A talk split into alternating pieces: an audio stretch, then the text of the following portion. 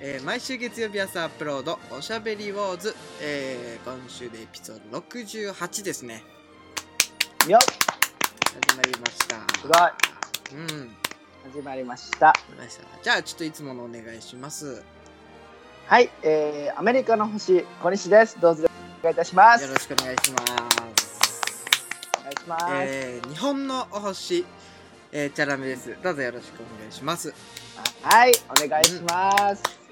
ありがとうね。ありがとえーっといいよね先週先々週とやっぱりコロナウイルスのお話をずっとしてきたんですけどようやう。くそうやね。えーっと、まあこれがアップロードされる頃としては、まあ、先週になるのかな、え1週間前に、うんうんえー緊急うん宣言というのを日本の方でも受けまして、えーはい。まあ欧米のようなこうロックダウンの政策ではないんですけど、まあちょっとそんなあの対策がさようやくされたということにどういうなりまして、うん。うん。どういう、あれです？まあ、具体的に基本的にね何が変わったかっていうと、まあ、政府直々に、その要請ができるようになったんですよね。休業要請みたいなのがあのほお店に対して、えーうん。まあちょっと、えーまあ、今までは自粛を促すっていう手なんだけど今回はちゃんとこう要請できる、まあっていうのがあって。ただそこに関して言えばその、うん。えっ、と命令できたりえー、となんて言うんだろうね。指示とかそういうことはできないんだよね。邦画からも。できないので、う。はいはいはいはい。まああんまり変わらないっちゃ変わらないんだけど。刑罰とかも返ってこないしね。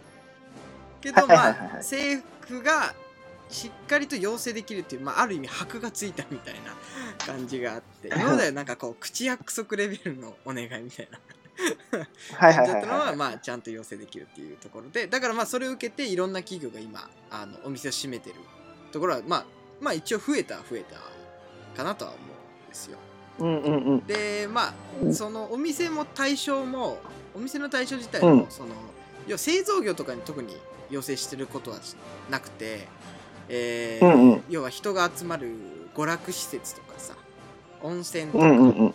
あと映画館とかそういったところをこうピンポイントに要請していくっていう今スタンスではあるので、まあ、そちらのね、アメリカとか、まあ、ニューヨークの方とか欧米やってる、まあ、イギリスフランスとかみたいな政策とはまた全然違う形にはなってはいるんですけど、なるほどね。はい、なんかついにだなって感じなんですけど、はい。あのついに、僕ねうんうん。僕ねすごいね悲しいニュースを最近目にするんですよ日本に関して。うんうんうんあの日本の皆様の不平不満のレベルのあのレベルの話なんですけどはいはいはい。あの僕これマジかよって思ったんですけどあの、今宅配業をしてる人たちが差別を受けている話知ってます？知らないです。日本で？はい。うんうんうん。なんか宅配業をする人たちの訴えっていうのがありまして、うん。そのまあさすがに緊急って言われたらちょっとみんなも敏感になるじゃん。うん。だからさ例えばの話東京から帰ってきた人に対してちょっと距離を置こうとかさ。うん。まあ例えば外国から帰ってきた人とかさ。うん。まあなんかまあちょっとまあ分からんでもないけどって感じだね。まあニューヨークでもさ中国の人に対するすごい嫌悪感みたいなのがなんかすごいはあったきさ。はいはい。まあそういったレベルのまあちょっとした差別系なことが起こるよなっていうのはまああったんですよ。はい。はいしたらですよ今なんかニュースで見たらうん。宅配業の人って宅配してくれるじゃん？うん。で結構ねあのロックダウンしてみる人間としたら宅配業って生命線なんですよ。うん。あの人たち頑張ってくれるおかげでっていう俺感覚があって。うんうんうんうん。そういうもの物資が手に入るありがとうって感じだったのになんかねあの宅配しに行ったらいきなりね消毒液ぶちかけられたりするって日本で。なんかそれ聞いたね。うん。もうとかなんか受け取る前にその受け取り物に向けて消毒スプレーブシュってかけてから受け取るとかなんかサインお願いしますって言ったペンを絶対触りませんみたいな。うんうんされるらしくてそんなことする？うんうんうんそれそれがしかも今なんかすごいあの問題になってますみたいな連絡があったんだけどうんそんな発想に至るのがすごいと思ったんだけど俺。自分で自分でさ頼んじゃったかなんか知らんけどよ。誰かが送ってくれたものに対してまず消毒液ぶちかけるのもすごいけどそれで宅配業をしう人を晒してその家族とかも被害を受けるみたいなね。うんうんうんうん危険が高いっつって。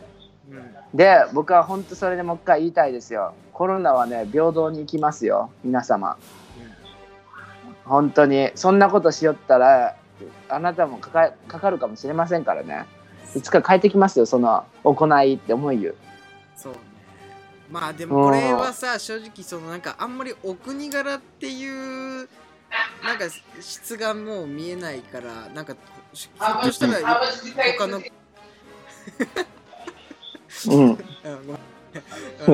アメリカ人アメリカ人入ってきたろアメリカ人入ってきたね。うん、まあいいや。あアメリカ人入ってきた。そううん。お国柄っていうかね、なんかひょっとしたら他の国でもなんかね、宅配業の人がそういうね、うん。こと被害を受けてるのかなって思うし、あと僕が聞いたのは、医療従事者、えーあそれはやばいね。そうそう、看護婦さんとか。うん。うん。の医療従事者がそう差別受けてる。とかを聞いてて、その、えでもちょっと待ってそんなね心の狭い話ないよねと思うやけど。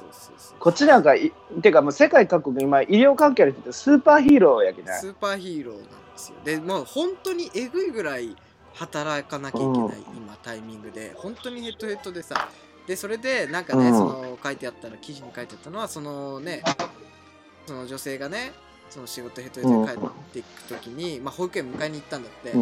うんそしたら保育園の自分の息子が、あの隅っこで一人で遊んでって言ってでなんかそうはぶられててどうやら。でこうその子まあそれを考えたらまあこの先生とかさいろいろ多分ハブにしたんじゃないかと思うらしくて、思ったらしくてで息子を抱きしめたんだってそこの場で。そしたら息子がね、その抱きついた瞬間大泣きしたらしくてそれですごい悔しくなったって書いてあっても それはちょっとうもう嫌って。そうで今その医療関係者に関しては本当に今大変らしくてでそのコロうナんみたいのがらしくてだからもうコロナ忙しすぎて大変でだからもうやめちゃうみたいなのもどんどんあるらしくて。医療系関係から？そうだから本当にいろいろ塞がってる状況でだから本当に俺ね、う本当一番思うのがなんかいろいろ見てるとその政府に対する不満とか不平とかね。まあそれはもちろん出てくるよ、うん。そんなのは、うんうん。何が正解か分かんないから、政府がどういう政策をとっても、あの絶対にこうね不満とか出てくると思うんだけどそれよりも、そまあそれもねでも批判しなきゃいけないところいっぱいあるからちゃんと言わないと、うん。あの政府の勝手なねあの方向に進んでしまう、まあ民主主義だからね一応。あのあるので、うんうん。それはそれで言うべきことはいっぱいあるとは思うんだけどそれも言いつつそれよりうん。その自分たちが今生活においてすごい支えてくれてる人たちその、うん。医療関係その人たちに対するなんかリスペクト心っていうものをもっとこう荒げていった方が絶対いいなって思うんだよね。そういう人たちに対するこうフォローとかさ。うんうんうんうんうん。思うんだよね。なんか今本当にそうこの間も小西あのジェライ小西さんが言ってた、その人とあの、うん。人間とコロナの戦いなのに人間と政府の戦いみたいになってるみたいな、だからそれうんもうんうんうんうん今の日本にすごい感じててあうの、ん本当不平不満が多いですよ。で日本の政府自体も結構いろいろね政策頑張ってるところいっぱいあるんですよ実はね。でそれがなかなかいや頑張るよ。うん。そう頑張って。で実際に数字としてもその感染感染者数死亡者数うん。まあそのねすまあこういう話をするとね何人隠してるとかさそういうこともい出てくるかもしれないけど、それに関してはもうどこの国も一緒だからまあそれは置いておいて、あのすごい今感染をあの先進国の中でかなり抑えてる方なんですよ。めちゃめちゃね。うんうんうん。日本独自の制作でね、まあ、そういったところは全然こうフィーチャーされない中その制作が何々だみたいなところがあって、うん。でそのマスク2枚ってあったじゃないですか。うん。あれもあのあれもねまあ僕的に政治的な戦略的にはうまくないなとは思うんだけどあれを出したタイミングと、でもいろいろうん。あれもあれであってその、うん。あれを出した時にそのメディアの出し方が日本の支援政策はコロナに対するね。政策はうん。マスク2枚だけですみたいな、そういう出し方をしてしまってるんですよ。で、まあ、それがすごいこう広まってでお魚の日券も割とそういう出方をしちゃってるんだけど実際そうじゃなくて、はいはいはい。実はね。そうじゃなくてで例えば、うんうんうん。うんイギリスはこうえっ、と1ヶ月の賃料そのまま、えーとかあ、えーいくらか忘れちゃったけどないくらいくら出します。はいでスペインはいくら出しますっていう政策をまあいろいろして。で日本もいろんな政策をね一応してるわけですよ。用意しててね。個人事業主にやってはいはいはい。こうって。でまあちょっと遅いところはあるんだけど、それプラスプラスさらに感染を抑制するためにあのマスク2枚っていうものをあのつけますっていう考えのことを制作してるわけですよ。あれって実はお金のこともはい考えてますよ一応と。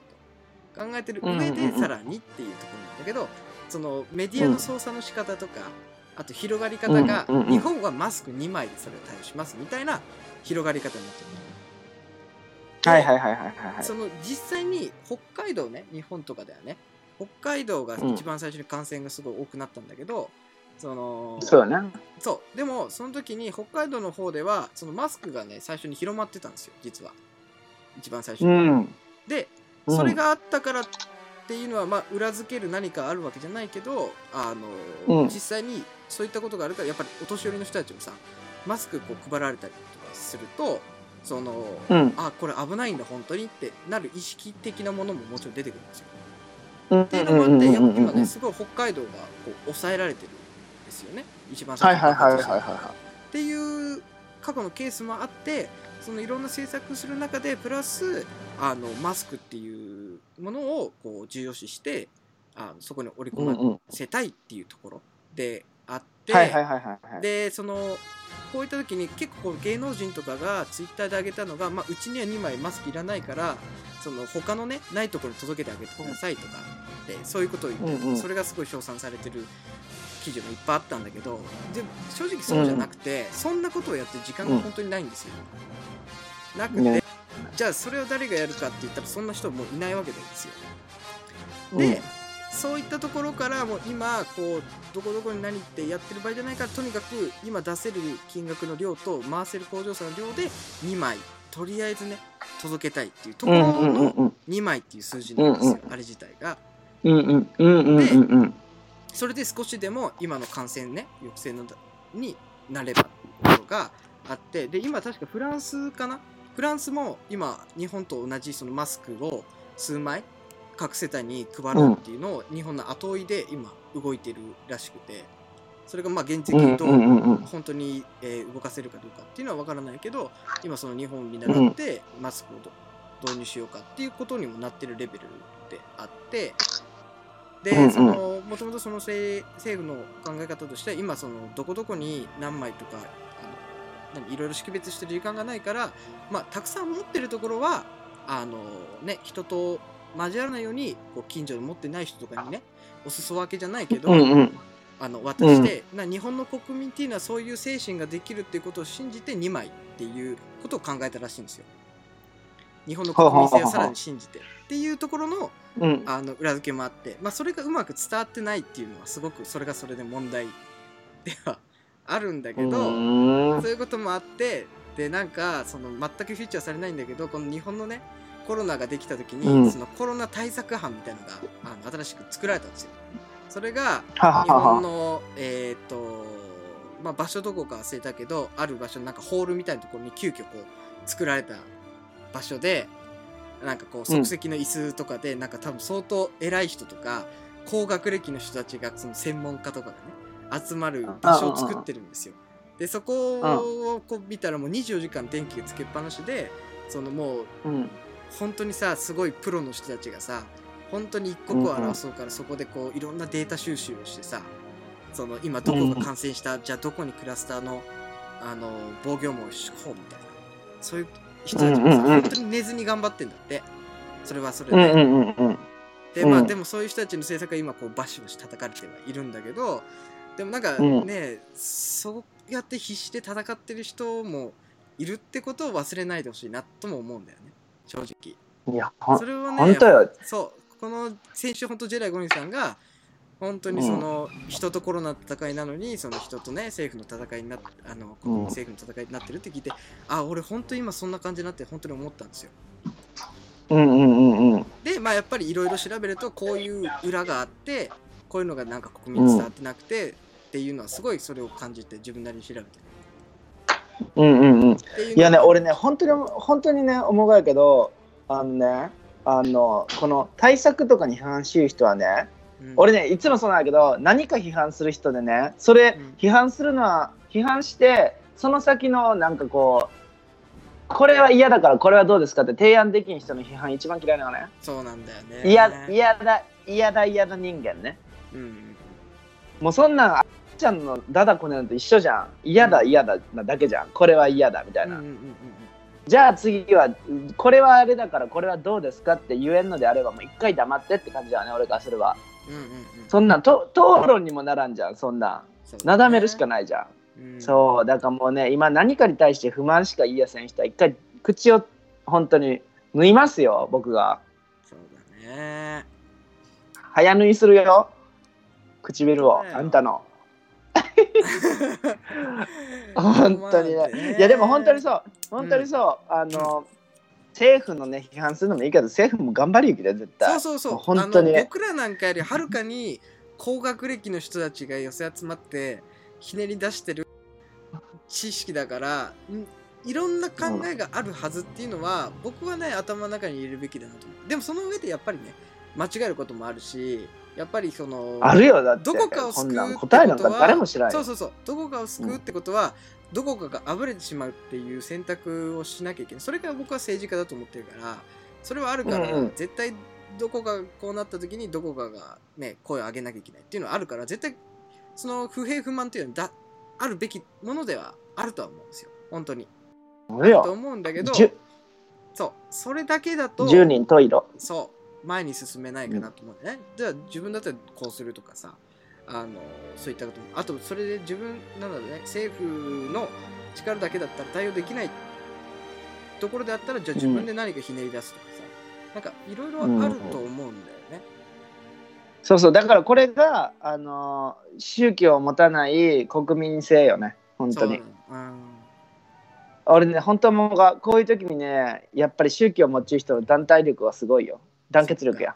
まあ逆に怖い時もあるけどね、それはそれでそうだよ、だから声がね、俺は宗教を持ってないし、わあれやけど、宗教を持つってことはもう本当にこういうピンチの時に極端な行動に移れるけね。そっかうん。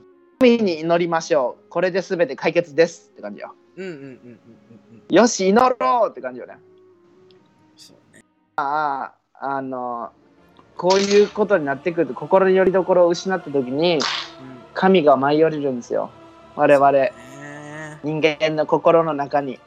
うんうんでも本当にね、日本のみんなにはね、何回も言いたいけど、ニューヨークのこと取りや取り上げて、うん俺らは大丈夫とか言うのももう今のうちやきねって思っちゅうで、こっちは。本当に。本当にね、ニューヨークのことばっかりテレビでするのはもう結構ですって感じ。何を知っちゅうがって言いたい、逆に。はい何を知って何の情報流しゆうがって聞きたいもん。うんそんなもんね、タイムズスクエアのね、映像なんか流したら誰もおるわけないじゃん、バーカって感じ。でも、さでもさうん、その俺思うんだけどさもう今でうんもニューヨークどんどん伸びてるじゃないですか、うんうんうんうん。どんどん伸びて今とどまるところ知らない。まあでも確かあの、トランプさんはあと数うん。日か数週間がピークでそこで下がっていく予想みたいな感じ？うんうんうんうんうん。だってもうさ今から2週間前ってさもうロックダウンしてるじゃないですか、もう知ってる知ってる知ってるもちろん。それなのに今どんどん感染者出てるって何があったのって思っちゃうけどね。あ、違う違う、だから、うん。そもそもであロックダウン出した時なんか感染者のなんかこうまああってますよって感じやけどその時にもうすでにコロナの人とかおるきよ。知らんだけで。うん。で1週間経って潜伏期間終わって発症してやばいやばいってなって病院に運ばれるって感じよ。だからこあれだよね。でも逆にう期待してったというか発覚してったって感じよ。でもこれ1週間後でね1週間後まだニューヨークが伸び続けてたら結構問題だよね、うん。伸び続けよったら俺が何をあの何が起きるかなって僕の予想で言ったらうん。本当にあのーずっと家で頑張りよった人らがうんもう病院に行かんと死にそうってところまで来たがやなって感じ。だから潜伏者はあの数以上にいっぱいおるよ全然、それはまあ日本もそうだと思うけどもちろんね。うん、だって僕の友達平気でコロナですからね。平気でこの平気でコロナってすげえパワーワードだね。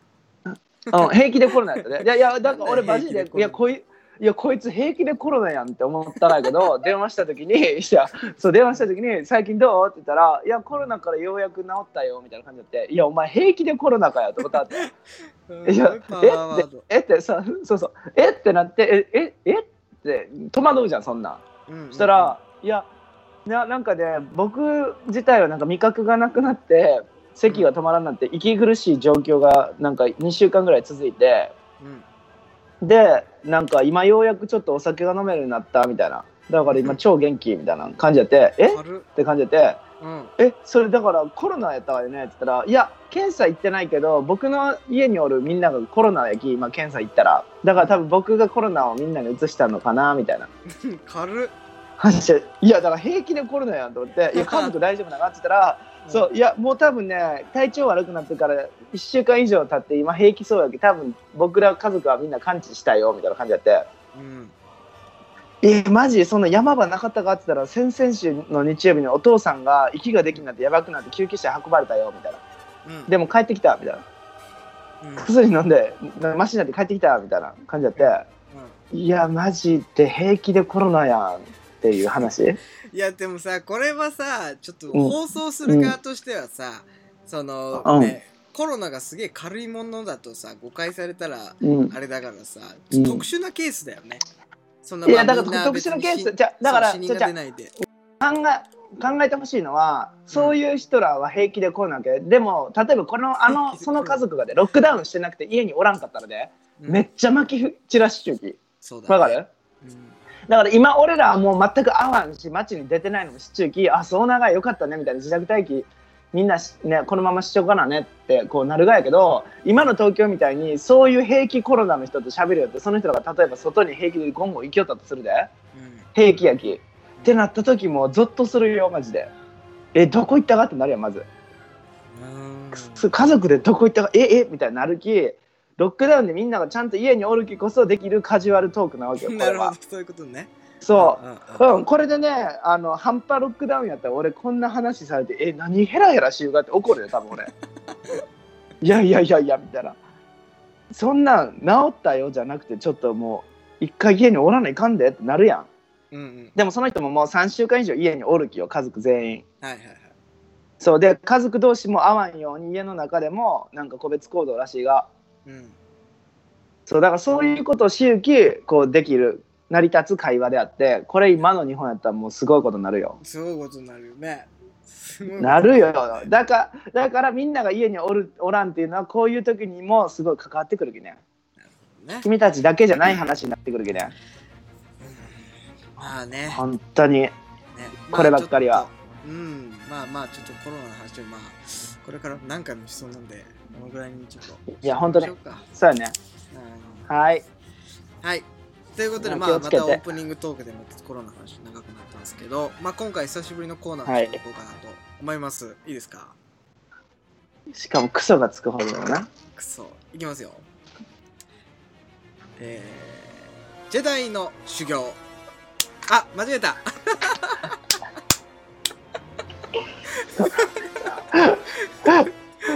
いっや違うやんた。あいやちょっと待ってこんな俺もタイトル間違えました俺もなんかハテナハテナ2つぐらいだジェダイの修行じゃないね。ジェダイの修行じゃない。あ分かった分かっちゃんと読みますね。た分かった。ええそんなんやったらおえそんなんやったら俺やり替えちゃうか？あ、やってくれるんですか？い一回今違うあ行くよ。じゃあ。いきます。お願いします。行きます。行きますよ。うん。はいはい。行きます。えー、フォースの修行。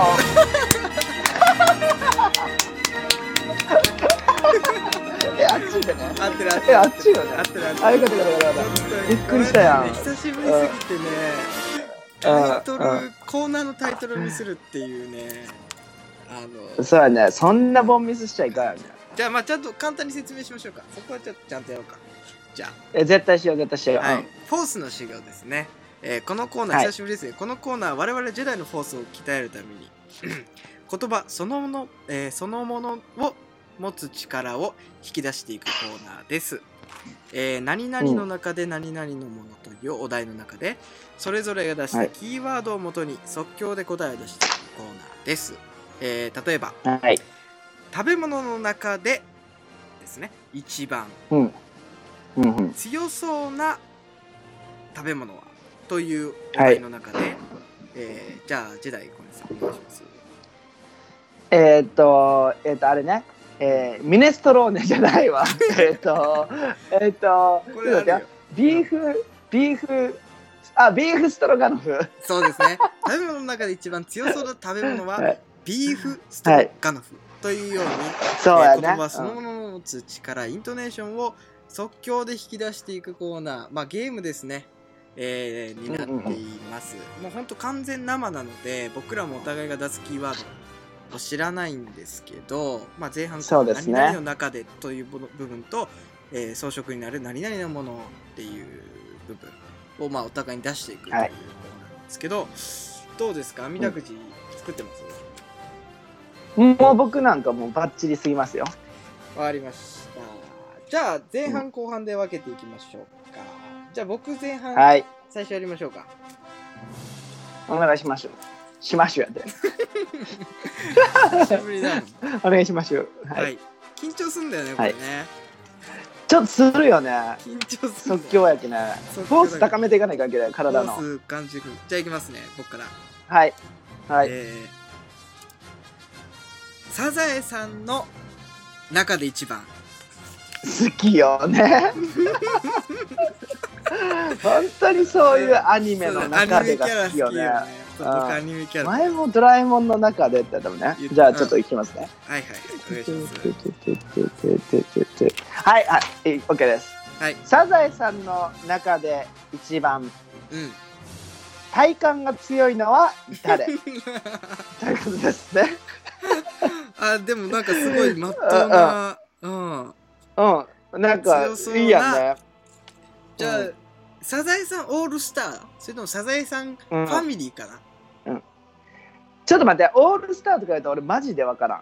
誰？あまあ、誰が？オールスターって適当に言ったけどあの誰？例えばほらアナゴさんとかいるじゃん、うん。うん。そういうのなしで大丈夫。アナ、アナ、アナゴさんなんか体感絶対弱いき。絶対は。あのね、あの、波平一家に体感が最も強い人はおるよ、絶対。ああじゃああのだからもう家族サザエファミリーのうん、家族の中でで多分絶対大丈夫。わかりましたうんじゃあ、うんどうします？先行きます？あ、いいです？いいやつをお願いします。はい。えーサザエさんの中で一番体感が強いのは、うん。カツオです。あーなるほどね。じゃあ僕の答えい俺、カツきましょうか。オ信者。はい、はカい。ツオ信者。うん。はい。じゃあ、うん。えー、サザエさんの中で一番、うんえー、体感が強そうな人は、えーわかめ。え？ー、うん これ自信あるよ。ブーブー絶対ブー。はい、いや、終わり。これね、自信あるんですよ。ちょっ本当その心は聞きましょうか、お互い。うん、そうやな。うん。カツオなんか普通やん。あいつだって超強いやん。それはどういう理由理由で？あのね、まず、サザエも強がって体感超。その、やめてよ、その、あなたの、なんとなくのうん、あれじゃないでしょ。うんいろいろ理由があるんだよね。説ある明できある違う違うサザエも絶対、ササザエも絶対強いがない、うんその、まあ、まず理由としては、あの重そうな頭を持つ時点で結構鍛えられちまって、もう体感がね。髪型が重そうじゃん。髪が重いじゃん。うん。そう。だから非体幹強いがサザエは絶対。それでねあのカツオ追い回すろだからサザエは超強いがってね。でもカツオがねなんで強いってねなんせうん。俺カツオ信者長いけどうん。あのカツオってねあの、絶対絶対逃げ切れるやん。はいはいはいはいうん。あのね逃げ足はもう体幹からきちゅうよ。あとねどんだけボコられても絶対立ち上がるよ もうそこ。あいつはもうき生粋の殴られキャラって感じやけど、うん。そういう人はマジ体幹強いきまあ野球してるしね。うん。腕力とかよりもやっぱり体幹ベース。なるほど。まあでもね、一番なんか運動してる年というかだから。そうそうそうそう。っていう理屈は合ってるけどね。やろ？だだから騎馬戦とか多分上乗る派やと思うけど騎馬戦の上って体幹力マジいるきねなるほど、そうそう。うん。だからカツオですよ。まあまだ浅いよね。え？浅い。浅いよ。聞かせてごらんなさいよ。じゃあまあ私が選んだ、えっとサゼさんの中で一番体幹体幹が強そうな人っていうところなんですけど、うん。まあ、わかめちゃんを選ばせていただきました、えーまずわかめちゃん、えーわかめちゃんポーズというものがあるんですよね。実は、な何それ？パンツ丸出し？まあ、パンツは丸出しなんですけど片足で立つんですよ、まず。絶対そう。本当に。わかめちゃんが？片足で立つんですよ。片足で 片足曲げて片足重心乗せて、でさらに手のひらを前に差し出す、うん。で右手をね曲げて。うん。で左手をピンとは張るみたいななんかそういうポーズがあるんですよ。わかめちゃんね。わかめちゃんしかせんがむしろそれ。そう。そのポーズを見てね、こんなん体幹良くないと絶対立てないやんみたいな。あのなるほどね。これはそう。ヨガ上級者みたいな。そうそうそうそうそうそう。もうヨガでしょ。もうヨガの域だからマジ？ヨガマスターだわヨガマスターじゃないわかめちゃん。そうそうそうそうだからもうこれに勝てる磯野家はいないですよね、そう言われるとうん。ちょっとわかるかもしれんわ。わかるでしょ。うん女性は体幹強めやけどそう女男性より性がやっぱりね、うん。体幹は強いですよ、それは。でもわかめちゃん暗算型かな。残型なんじゃないですか知らないけど なるほどね、うんそう。そう言われると納得、納得。じゃあもうこれ答え出たでいいですか？確かに。うん。ごめんなさい、いきましょうか。正直サザエさん見たことないんで。サザエさんの中で一番、えー体幹が強い人は、えーわかめちゃん。ということで、はいありがとう、はい、ありがとうございました。はい、ありがとうございます。うんそんな、こんなくだらん認定ないけどね。ないけどね、でも今まで一番くだらないけど、うん。でもでも、合ってますよ。じゃあ僕、あの、先頭行っていいです？はい、お願いします。じゃあ、高校でいきます。チュチュチュチュチュチュチュチュチュチュンはい、OK です。えー、家電の中で一番、おー。うんうん。引いたね。あー、なるほど。あちょっと待って。はい、あなんかちょうどいいかもしれない。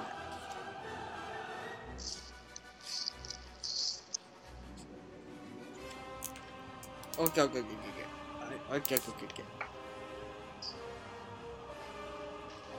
本当？ー。うん。はい、聞かせてくださいよ。じゃあ、いきます。じゃあ、僕、フル、えー、フルでいっちゃいますよ。えーはいはいはい家電の中で一番安そうなものは何？安そはい。なんで、ここで言う安そうは、言葉の安そうなので、だからさっきのビーフストロガノフあったじゃないですか。ううんうんうんうんうんあれの逆をいきましょうか。弱そうってこと？あ、そうだね。だから実際の値段の価値とかじゃなくてうん。名前的に？そうだね。じゃあ安そうって出したけど弱そうにしていきましょうか。あそうやね。弱そうやったら分かりやすいわ。ああえちょ弱っと待ってよ。そうな。よそうなやつね。うん。弱そう。いいじゃないですか。なんか王道が出てきましたね。家電で弱そう。ああ家電で弱そうなやつね。ちょっと待ってよ。ちょっとちょっと家電やけどね。ちょっとちょっと思い出したい。思 思いい出したい。よあのあれしよう。うん。今2人の頭の中で、あのビッグカメラに入った。入った入った。今そう。今入ったよ。今入って入って。ビッグカメラ入ってうんコーナーに入ったよ。コーナー入って。家電コーナーに入ったよ。一回うん。大体あれじゃん。なんか美容系の置置いてるじゃない？ドイライヤーとうんかうんうんドライうん。ヤうんうんー強さでまあ2回行ってその洗濯機とかうんうんうん。うんその辺があってまあテレビとかあってうんうんちょっとそんなに家電の名前言ったらダメだ。あそうだね。ああだそうういうコーナーね。リビングルームコーナーがあってキッチンコーナーに行ってみたいなね。そうそうそう。あこう一人暮らしコーナーとかもあってね。弱そうなそういうのオッケーあわかった。来た。弱そうなやつ来た？来たよ。あでもこれね地方によって呼び方違うんだよな。なんだ？それ。それはちょっと気になる。オッケーはい。オッケーオッケーオッケー僕から行きましょうか。オッケーはいはいはい。これだから聞いてるパダワンさんもちょっといろいろ自分で想像してもらいたいですよね。そう確かにね。うん。彼の中で一番弱い。そんなね やつね。うん。はいはい。はい。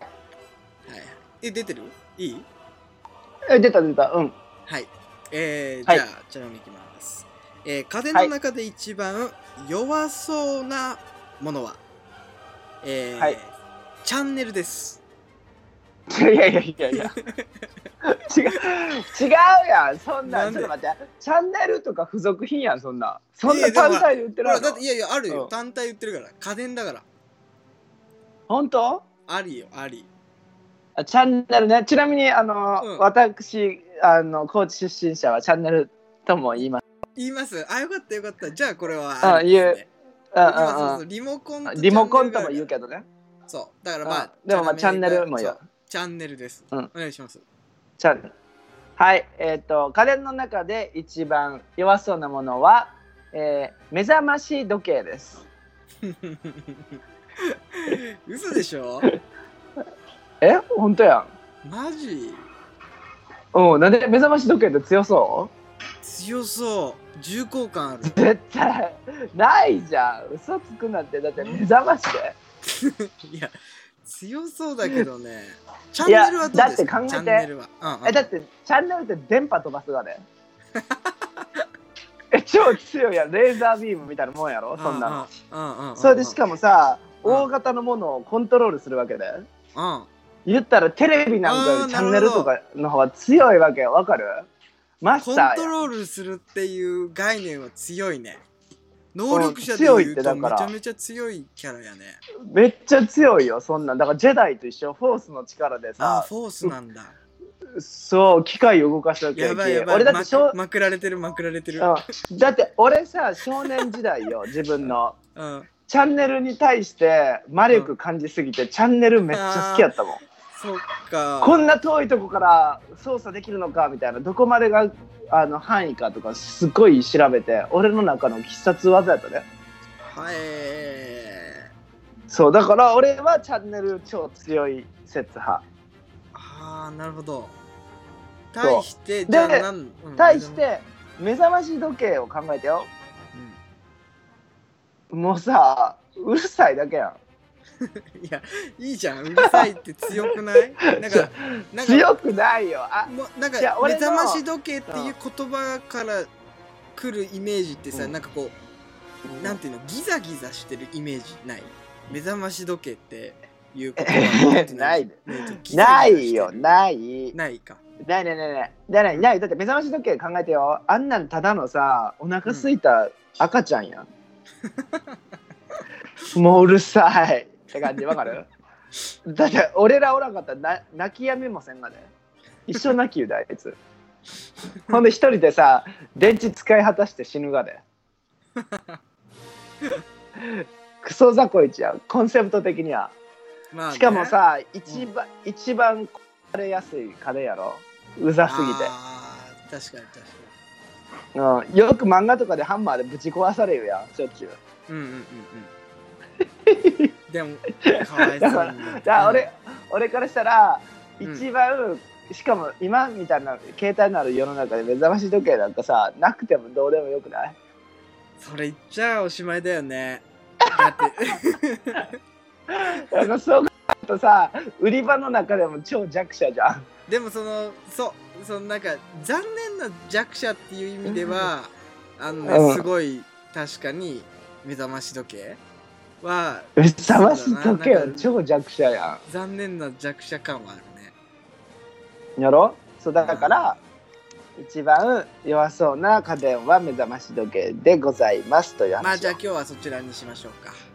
そうだね。じゃあ今日は1対1ということで、1対1でということでまあ、えー家電の中で一番、えー弱そうなものは、えー目覚まし時計で、ということで。いいですか、はいはい、ありがとうございます。ありがとうございます。よかったよかった。ということで今日もなんかお互いのフォースが光ってましたね。光ってましたね。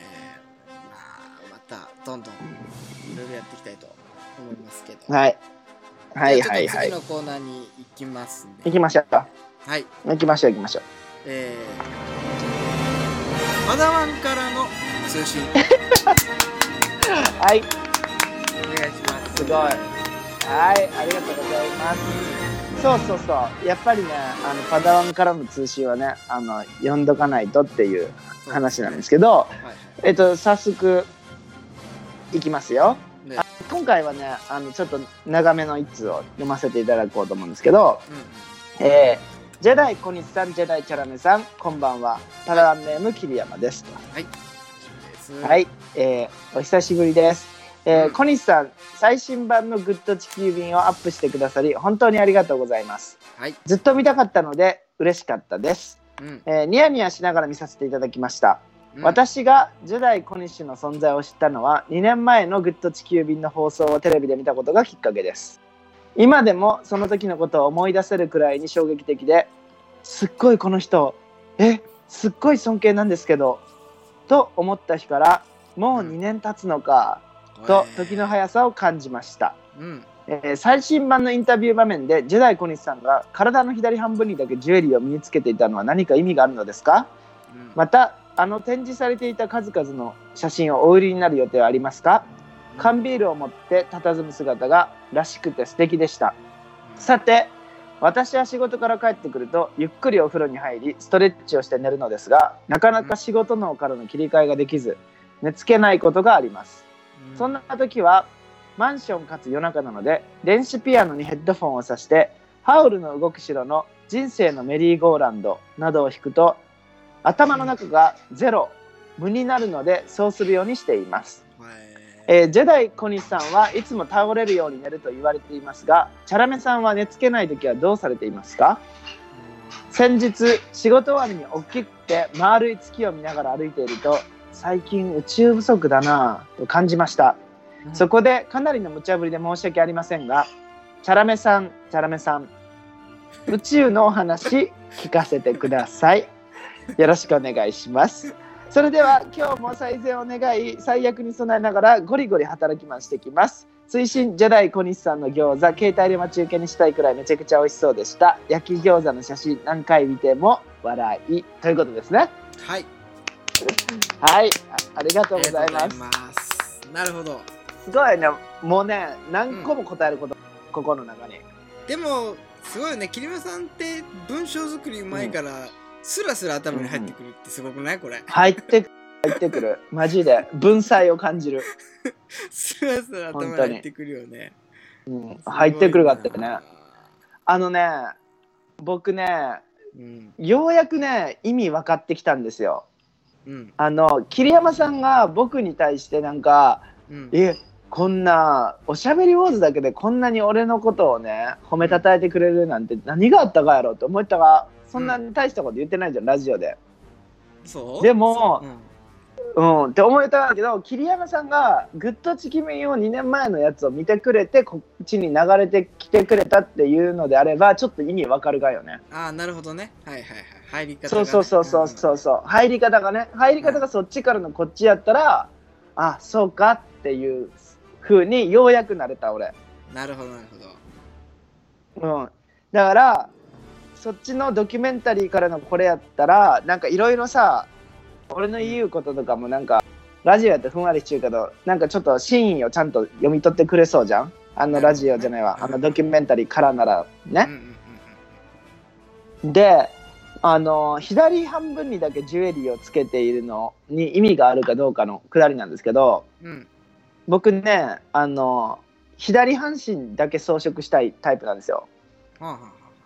メリハリってことか。あのそうあのね右半身はあのうん産んでくれた親に対するあの、まあ、敬意をうん。持ってましてうん。右半身は、えっと、生まれたままの姿でっていうのは僕のポリシー。そうそう。で左半身は今の自分を映し出す鏡なんでうん。僕アクセサリーとかもね全部左でうん。あのー左右非対称の服とか着る時とかも左に重点を置いてます常に。なるほど。そう。だまあだ対比をから表現するっていうところだよね。なんかあの自分の中で、なんか忘れてないよみたいななんかそういった、残したいものとかこう普遍的そうそうにそうそ思ってるよっていうのもまあ右で表してるっていうか残してるみたいな、うん。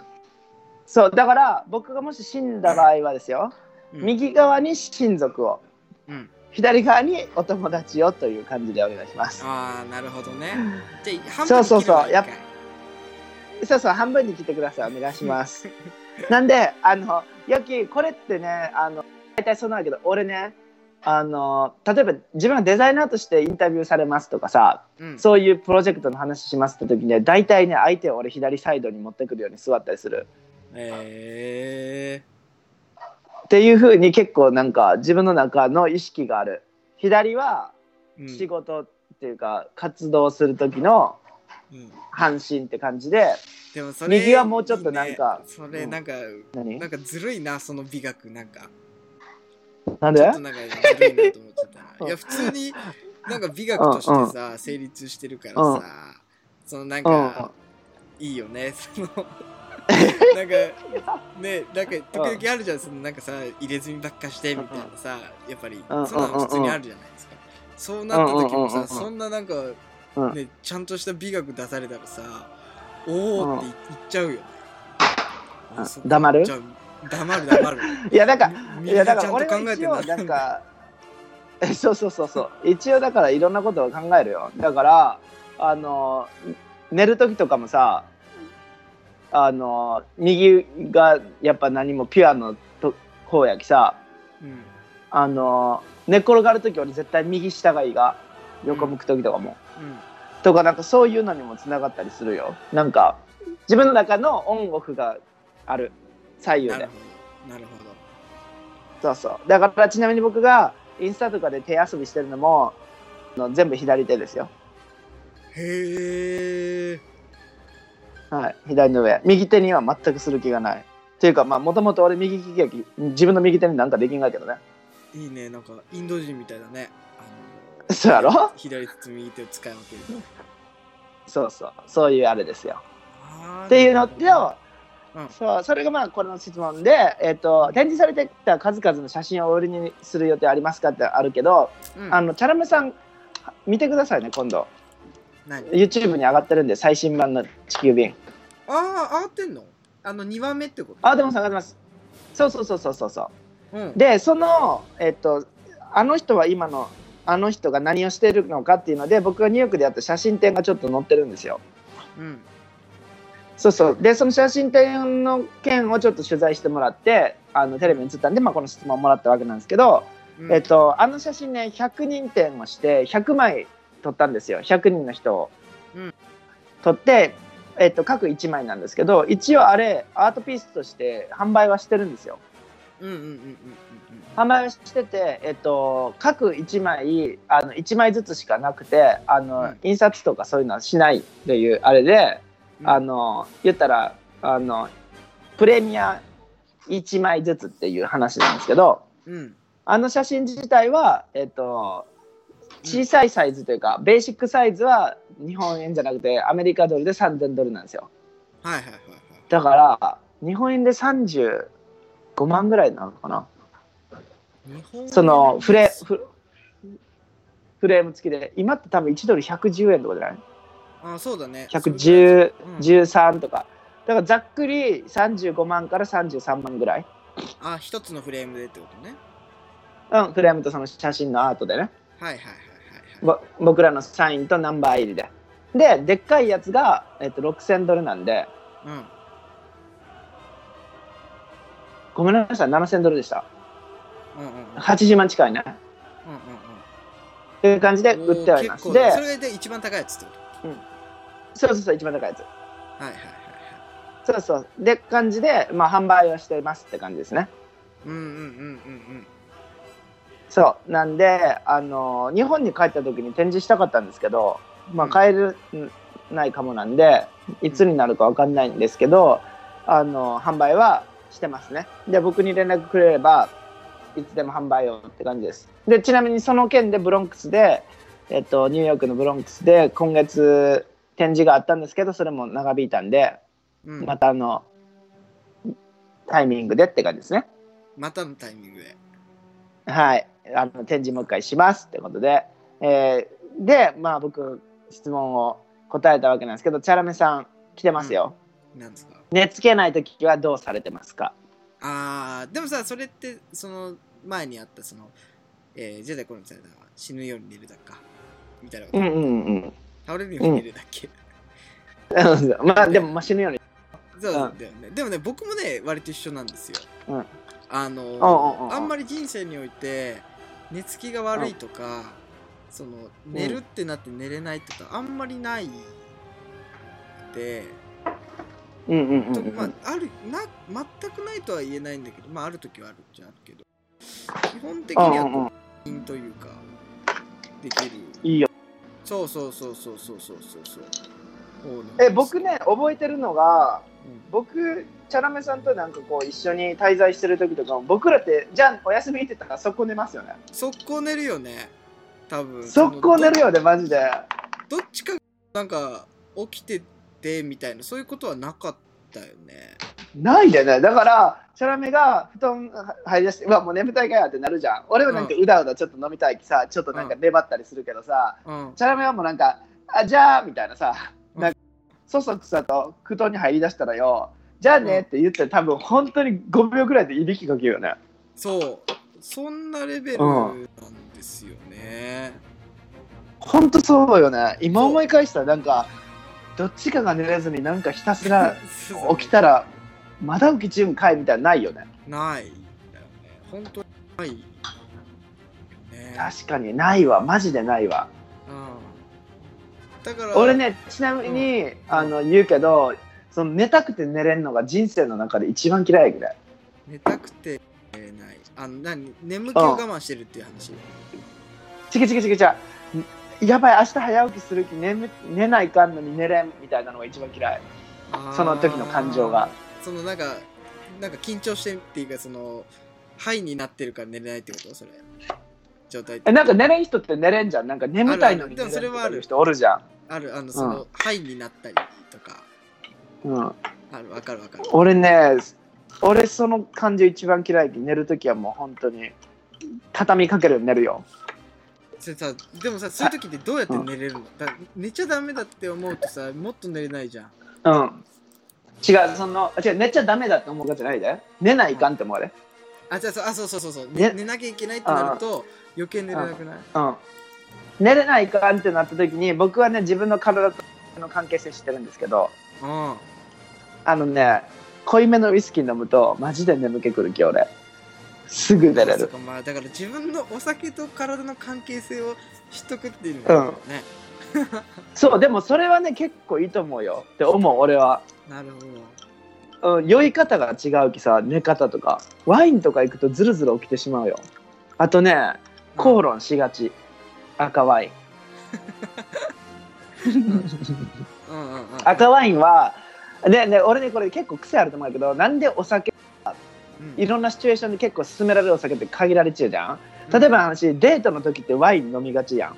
おしゃれなデートって。あの時ってやっぱワインってねそのね酔酔わせからちょっとムーディーにさせるがねまずね。ムーディーにさせるのとなんかね思っちゅうことを言うっていう癖があるがねワインって。俺の分析ね。はいはい。だから告白がしやすかったりとか素直な心が聞けるっていういい面もあるがわけワインは。うんだからこそ友達同士でワインガブ飲みすると思っちゅうこと言いすぎて口論になったりするが。へえそうっていう俺の中の分析でなんかそうテキーラ系とかはやっぱクラブとかで、ま、振りまかれる。そうだね。あれってね眠気を起こさんがやけど肉体をかいかいなんかこう覚醒させるわけでで俺の場合長いけど特にねテキーラ系を飲むと記憶がないとずっと遊びがってね。ノンストップであ自分の精神はもう眠りについちゅうのに体だけめっちゃ遊べって踊りゆがやけどほぼほぼ後半記憶ないっていうのがテキーラのマジで。だからクラブでん需要があるのかって感じ。ああなるほどね。そうだから だティーは、うん。しワインはそうデートの時か熱く何かを語りたい時にぜひって感じ？はいはいはいはい。であのウイスキーは家でしっぽり飲むのがいいのはリラックスさせる時。なるほど。はい、かなっていう。僕なりのう僕の DNA とお酒の分析一人でずっとしようやけど。ん、なるほどね。いいね。そうそう。うん。ん。そう。科学科学者っぽいろ。すげえ。でも分かる、うん。僕もさすがにその何、うん。次の日例えば何かの発表しなきゃさ重要な何かがあるってなった時に、こうハイになりすぎてその、うん。なんかこうどうしてもこう寝れないっていう日は確かにあって、うん。うん。そういう日はなんか僕の場合はなんかあんまりお酒飲んでも変わらないっていうか、まあ、むしろ次の日のなんかだるさに残るからあんましないんですよ、そうんうんうん。そう。で僕がやるのはガチなんだけどガチうでん。羊数えるね。ガチ。うんマジ？うんこれねほんとネタじゃなくてあの、うん。そのねなんかえっ、と何？イメージの仕方があってあの、うん。僕の場合は頭の中でうん。想像するうん。羊がこう1匹2匹って数えていくじゃん。でその羊うん。をめちゃめちゃリアルに考えるイメージするんですよ。めっちゃリアルな顔の羊を、が柵をジャンプして飛び越えてそこから1っていうカウントにしててうん。それをね一匹一匹描写をリアルにねしていくのしてるんですよ、でそれをうん。一匹一匹取るたびにその個性をつ考えていくのね。そのジャンプする羊の、個性を考えてると、もうなんか大体よ5匹目ぐらいでその個性考えるのに疲れて寝てる、うん。くそ。わけわからんけど。わけわからんけどなんか想像できたわ。想像できるでしょ。いや 理にかなってる。できるもうできる本当にそうそうそう、うん疲れてね。あの多分疲れたろそうもう何してんだろめんどくさってなって脳がもうね結構疲れて5匹目ぐらいにだからもううん。3匹目とかめっちゃ気合入っててあこの羊の飛び方は片足で行くねみたいななんかこととうんかうんうんうん。でなんかうん。4匹目の羊はあこれ毛短いなとかなんか自分で勝手になんかうんその羊の個性を考えてがなんかこううん柵をこう超えていくみたいなこう1匹2匹。うん。5匹ぐらいに本当になんかそのなんなんだろうね個性を与えていくことの疲れ辛さというかなんか難しさとか。うんわかるよわかるよ。いろいろできてそう神様って大変だなと思いながらもう寝てる。う んだからよ要するにここでのポイントはああ。のしょうもないことを考えるのがまあ一番の秘訣かもしれない、ね、そうそうそうそうなんかさ仕事とかさそういう真面目なこと考えるとやっぱ寝れなじゃん。そうそうそう緊張状態になっちゃうとよくないそうよね。だから本当に全然考えんでいいことを考えるっていう面で羊を数えるのはすごいいいことかもね。すごいいいこと。だからしゅあのなんかしょうもないことにちょっと集中できる。なんか脳のリソースを避けるみたいなところがあってなんかそれがすごいうん。個人的にはいいかなと。なるほどね。はい。それはでも確かに。でも5匹目で寝るの早いね。そう結局。早いのよ。結局早いんですよ。結局クソ早いや。ん。全然。そうなんですよなるほどね。じゃあうんそういう感じで、あともう一個聞かれてますよ。はい、チャラメさん、チャラメさん、うん宇宙の話を聞かせてくださいということですよ。なるほど僕もね最近ね、宇宙のね情報なかなか仕入れるあれがなかったんですけど、まあじゃあ一つだけじゃあね、トリビアみたいな、うん。宇宙宇宙トリビアみたいなうん、聞きたい。聞きたい、聞きたい。えーっとねこれねちょっとね情報が細部まで合ってるかどうかわかんないんですけど僕も結構前にうん、う見んた記事でないんですけど、うん。えーっとうんねまあいろいろ検索しても多分出てこない気がするんですけどまあいいやえーっと、じゃあ宇宙トリビア一つ、えーはい。この世の星には、うん。えーどうやらお酒を撒き散らす星がある、え？どういうこと？うん。どでそのまんまですね。ういうこと？この世にうん。はお酒をまき散らす星があるんですよ、うん。この宇宙の中には。高知県？高知県？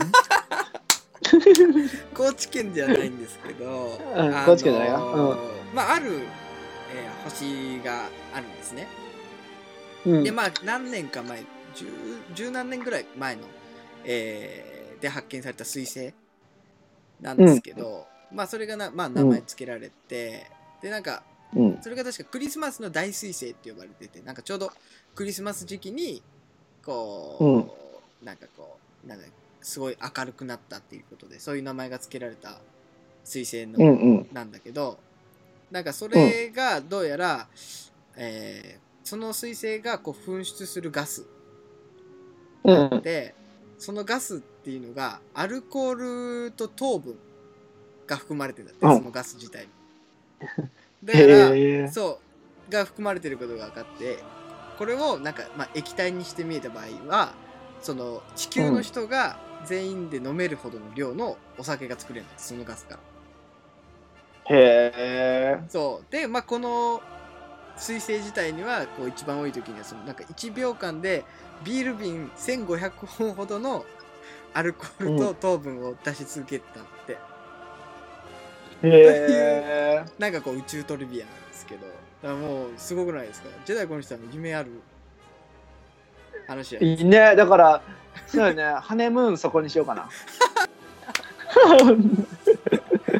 クリスマス大彗星、うん、そうそうそうそうへえ。へえでしょすごいね。いやへえ、俺ね、うんほんとね、ぶっちゃけて言っていい？うんあのね、俺ね、宇宙にほんと興味がないかってね。うんうんうんなんかさ、何話されてもさ、本当に聞こえるし、何話されても嘘にも聞こえるじゃん。うんうんうんだからさ、宇宙の存在にまで俺目向けれんきよ。そんなにキャパないきよ、自分の。うんうんだから宇宙の話聞いて、おーってなるけど、なんかもう本当に、何やろ くおーとふーんのもうマジで入り混ざった感情、常に。わかるうんうんうんうんリアリティがないそうだからないない。どうやって感じ取ったらいいか、それ。ほんで、何したらいい？それ聞いて。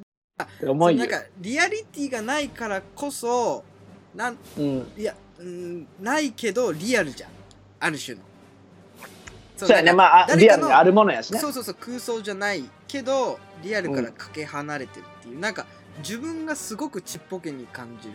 なんかこうをうんうん。覗いてるみたいな、うんうん。こうちょっとしたワクワク感みたいなのもあるじゃない？なんなんとなく。まあ、わかるよ、わかるよ。そうそうそうそうそうそう。それがやっぱりいいなと思うんですよね。宇宙の魅力の一つ僕は思ってて。宇宙のロマンね。そうそうそうそう。宇宙のロマンっていうとこうん。うん。だからいいじゃないですか。だって1秒間でビール瓶1500本をうん。作ってくれるうん。星があるってことに対してちょっとこう夢があるじゃないですかなんかいつかそこにいや作って 作ってくれたらね。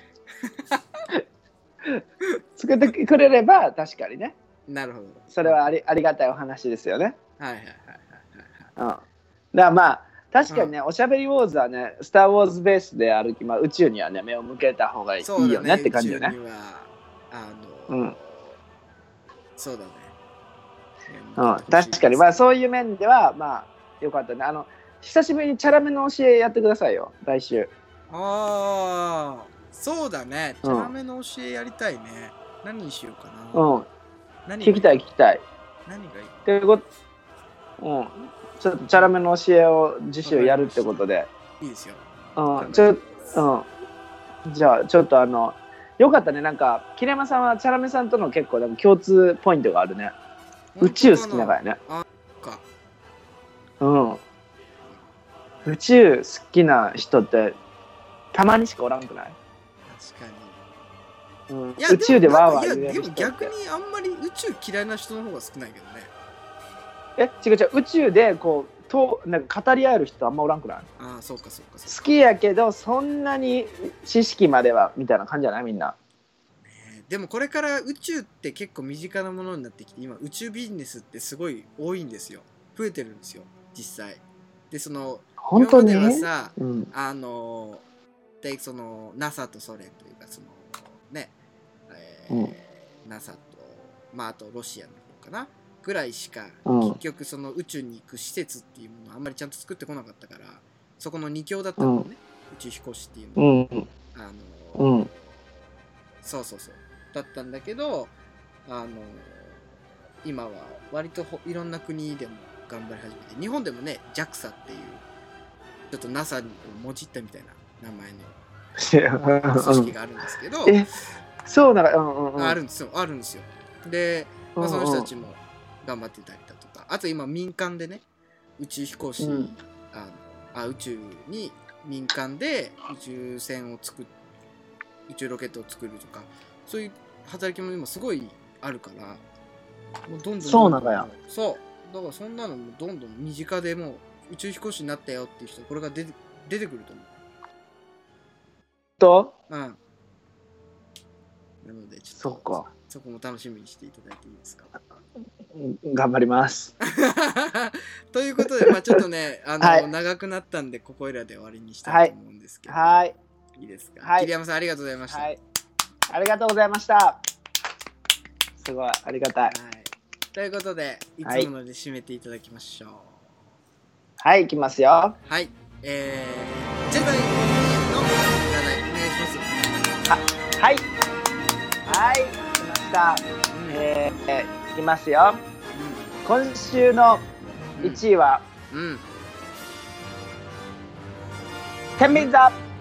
ラッキーアイテムはチューリップです。